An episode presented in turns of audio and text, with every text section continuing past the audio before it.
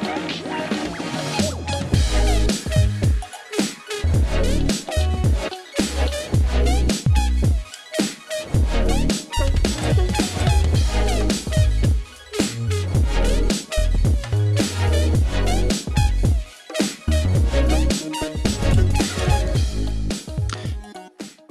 Ja, hallo und herzlich willkommen zu einer neuen Ausgabe des Talent for Glory Podcast.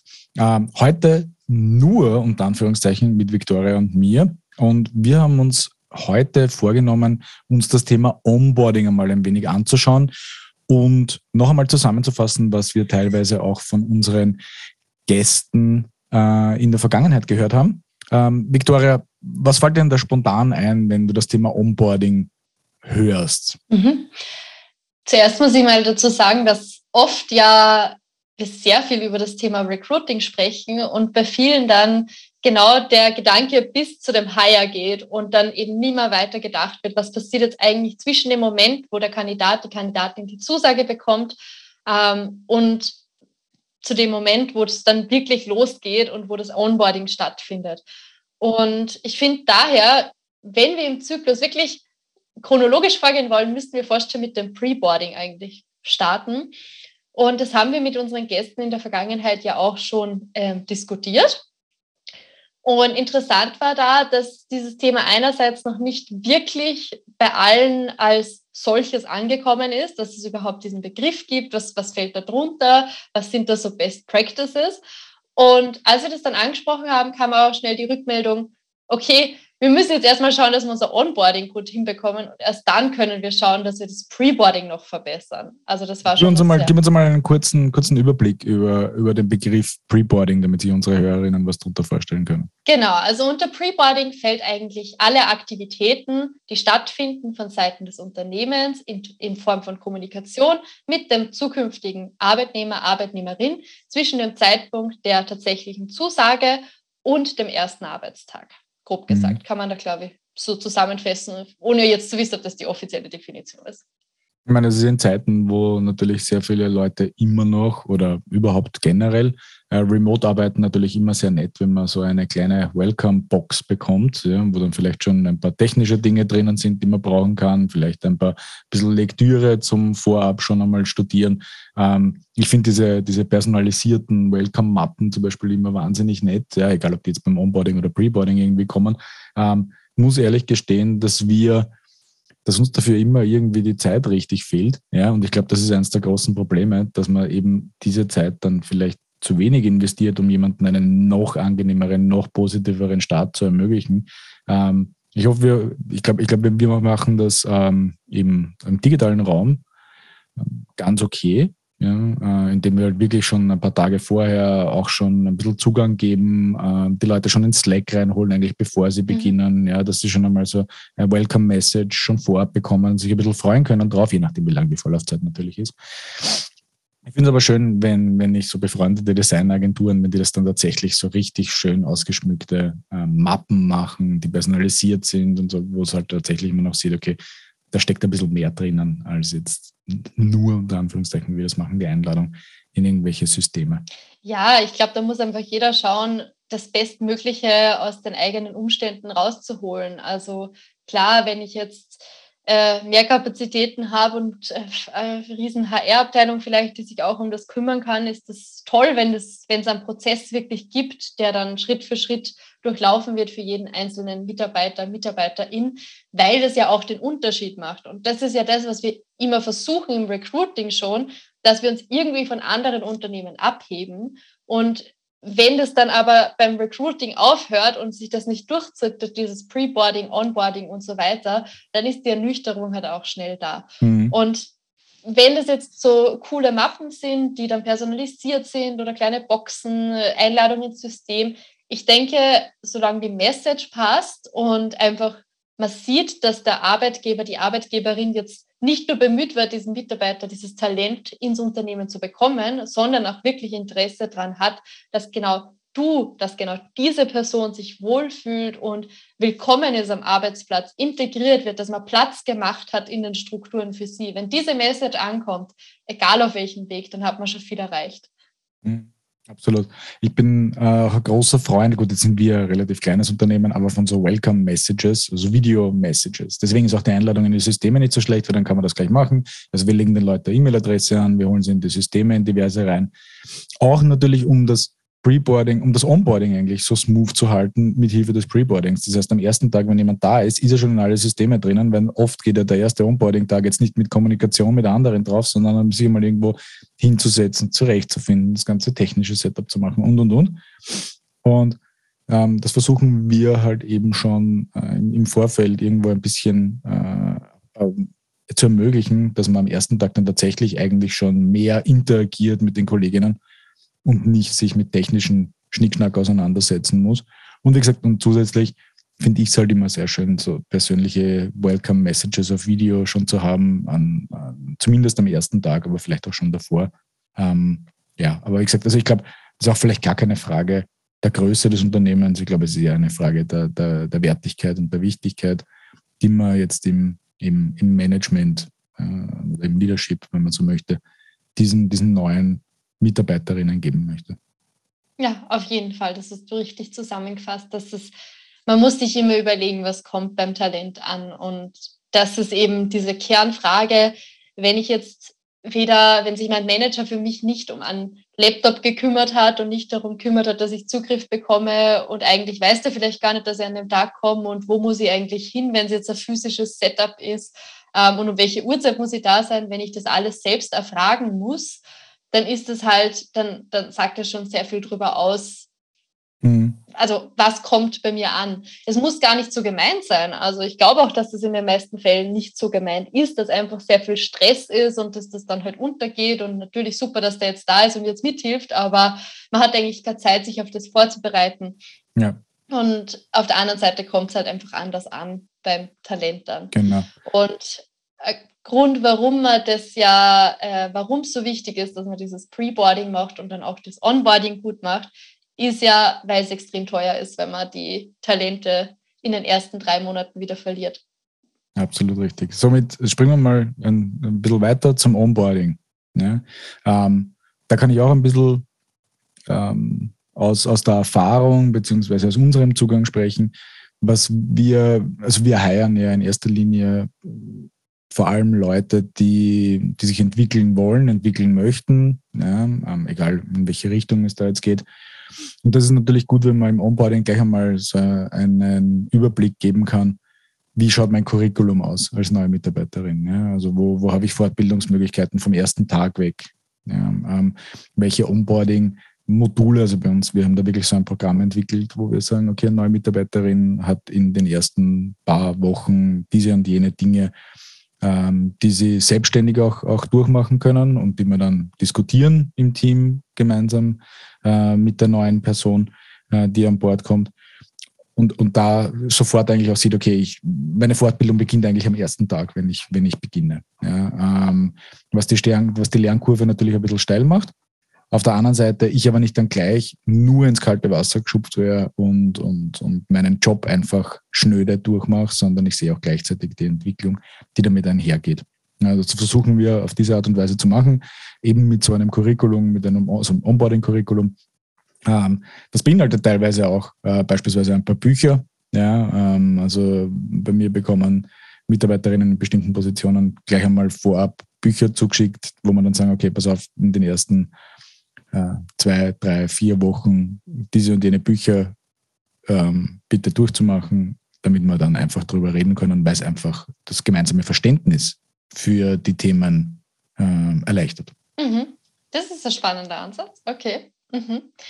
Ähm, ja, ich denke auch, eben wie du sagst, dass du gleich so Aktivitäten hast und Fortbildungsmöglichkeiten, die in diesen ersten Monat, ersten drei Monaten stattfinden, ist total wichtig, weil Vielleicht am ersten, zweiten, dritten Tag ist es viel. Also jeder am neuen Arbeitsplatz ist natürlich zuerst mal ein bisschen überfordert mit neuen Kollegen, neuen Projekten und all den neuen Systemen und was auch immer.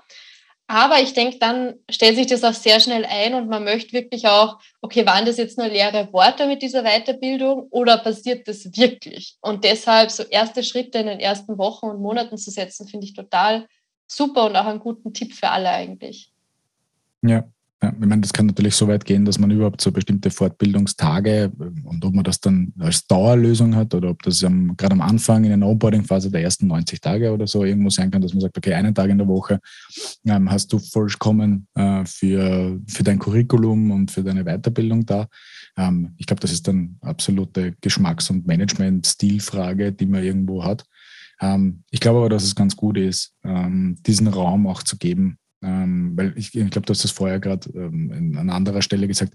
Das Problem ist halt, dass sehr viele Leute, ähm, die neu beginnen in einem Job, relativ schnell auch einmal überfordert sein können. Ja, ich würde jetzt nicht behaupten, dass es bei uns nicht der Fall ist. Ja, also es ist sehr viel, wenn man bei uns beginnt, ja, vor allem wenn man ein kleineres Team hat und dann gleich mehrere Aufgaben bekommt. Das ist vielleicht ein anderes Problem, das wir an anderer Stelle mal diskutieren sollten.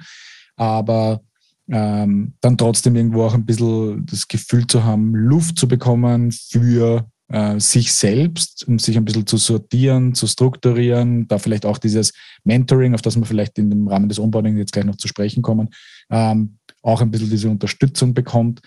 Das ist, denke ich, jetzt definitiv einmal kein verkehrter Ansatz, darüber nachzudenken, wie man das bewerkstelligen kann und ermöglichen kann. Mhm. Das hat ja auch die Julia gesagt, wie wir mit ihr gesprochen haben, dass eben der Nummer eins Tipp ist, wenn du irgendwas machen kannst äh, als Unternehmen im Bereich Onboarding, ist es ein Mentor oder ein Buddy.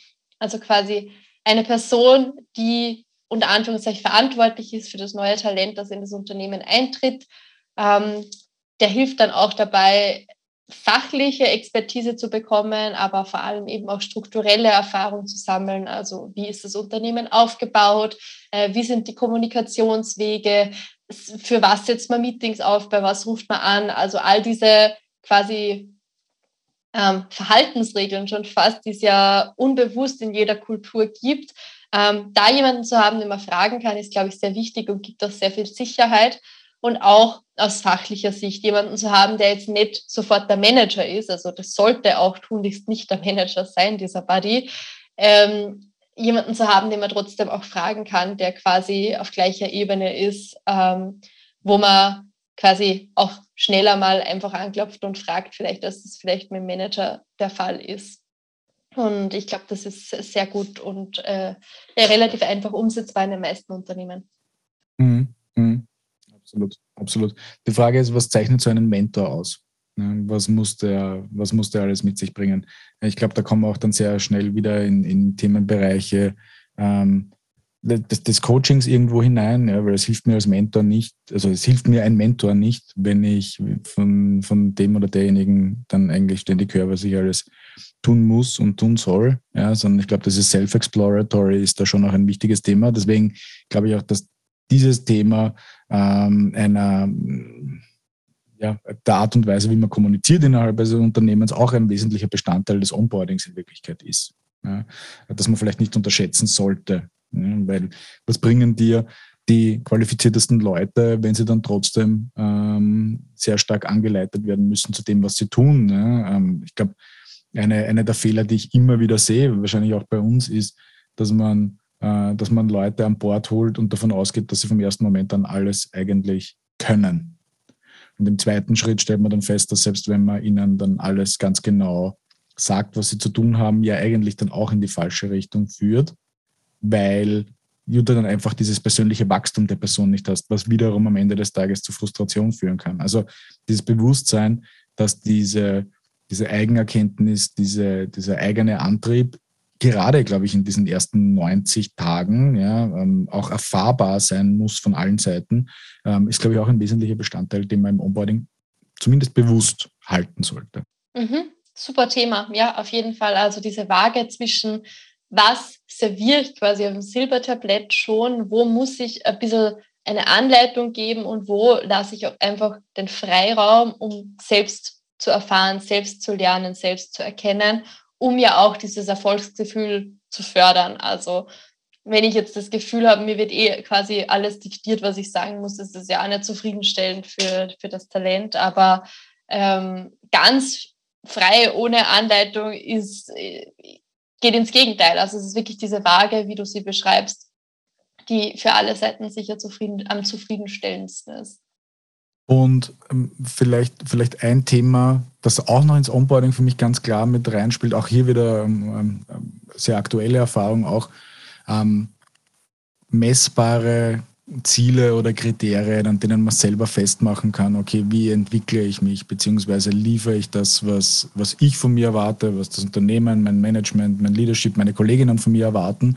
Ähm, ich, ich glaube, dass das auch ein sehr, sehr wichtiges Thema wird. Ja, dass man nicht halt dahin wurstelt von einem Tag zum nächsten und dann irgendwann einmal am Ende der Woche sagt, war eigentlich hackle ich die ganze Zeit und weiß aber gar nicht, was ich fertig bekommen habe. Und am nächsten der Woche darauf ähm, ist jemand anderer vielleicht jetzt nicht so glücklich über meine Performance und ich weiß nicht einmal warum.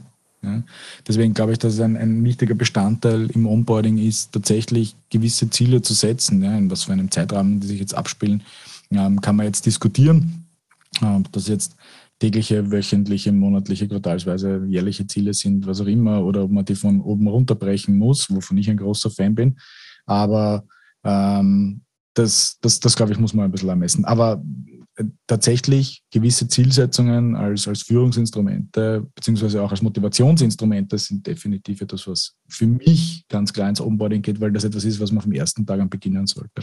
Ja, ist, gehört ins Onboarding und gehört auch später noch dazu. Also ich glaube, das ist nie weg, dieses Thema Zielsetzung und regelmäßige Performance Reviews oder wie man sie dann auch immer nennen mag.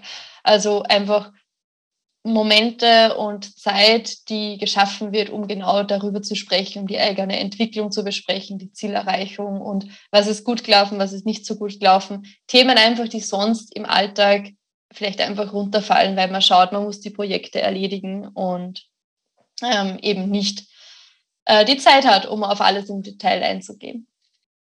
Ja, sehr schön. Mich würde ja wirklich interessieren, wer von unseren Zuhörern und Zuhörerinnen da andere Ansichten hat oder Ideen hat. Also ich wäre ja wirklich gespannt, da jetzt, ähm, wenn man, die Leute, die uns hier jetzt auf LinkedIn folgen, ja, da gern unter diesem Post ähm, ihre eigenen Erfahrungen und, und Erlebnisse und, und auch ähm, ja, ähm, Misserfolge vielleicht, ja, oder, oder absolute Outstanding-Erfolge zu teilen ähm, wie das unsere Hörerinnen sehen. Das fände ich sehr, sehr spannend, ähm, weil ich glaube, da gibt es so viele unterschiedliche äh, Zugänge ähm, und, und so viele Traps wahrscheinlich dort auch auf dem Weg, äh, über die man, die wir unsere Hörerinnen gerne trotzdem noch in weiterer Zukunft informieren wollen. Genau, also wir sind gespannt, was ihr für Erfahrungen schon gemacht habt in diesem Bereich, im Preboarding, im Onboarding wie es euch damit geht ähm, und auch welche Learnings ihr daraus ziehen konntet. Ähm, ich glaube, an dieser Stelle wollen wir jetzt auch nicht mehr zu weit gehen. Wir haben über das Preboarding und über das Onboarding gesprochen. In einer der nächsten Folgen werden wir sicher das Thema Unternehmenskultur und Führung, Weiterentwicklung ähm, noch ausführlicher besprechen. Da bin ich mir ganz sicher, entweder in einer Solo-Episode oder mit einem unserer Gäste. Und auch hier der Aufruf, wenn ihr dieser Gast seid, der über eines dieser Themen mit uns sprechen wollt, dann meldet euch bitte bei uns. Ähm, es gibt die einfache E-Mail-Adresse podcast at talentforglory.com, unter der man uns super erreichen kann. Wir freuen uns, mit euch zu plaudern. Und an dieser Stelle verabschieden wir uns und wir hören uns das nächste Mal wieder. Das war der Talent for Glory Podcast. Und welche Story erzählst du?